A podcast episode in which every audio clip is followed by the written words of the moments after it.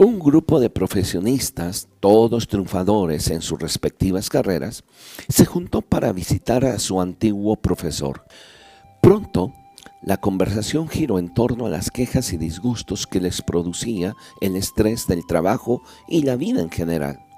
El profesor les escuchaba atentamente y algo sorprendido, así que les ofreció una taza de café. Fue a la cocina y pronto regresó con una cafetera grande y trajo consigo algunas tazas de porcelana, otras de plástico, algunas más de vidrio y cristal. En fin, unas sencillas y baratas, otras decoradas y por supuesto caras. Tranquilamente les dijo que escogieran una taza y se sirvieran un poco de café recién preparado. Cuando lo hubieron hecho, el viejo maestro se aclaró la garganta y con mucha calma y paciencia se dirigió al grupo.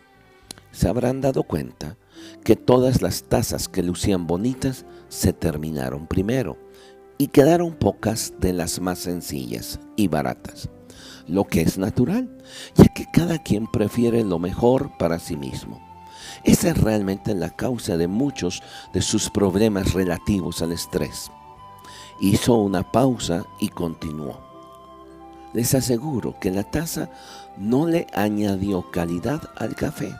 En verdad, la taza solamente disfraza o reviste lo que bebemos.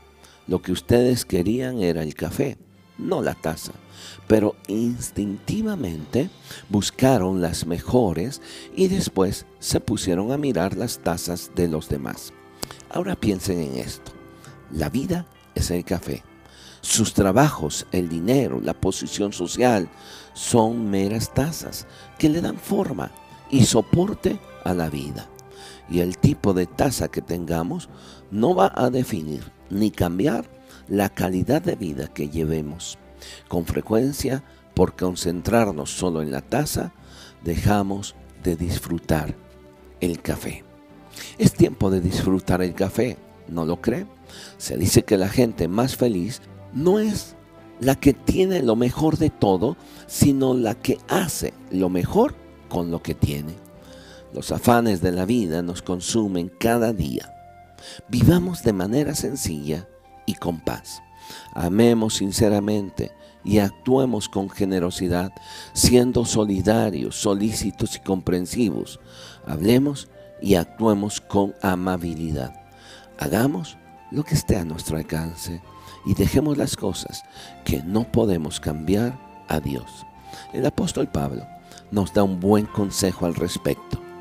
No se preocupen por nada, en cambio oren por todo.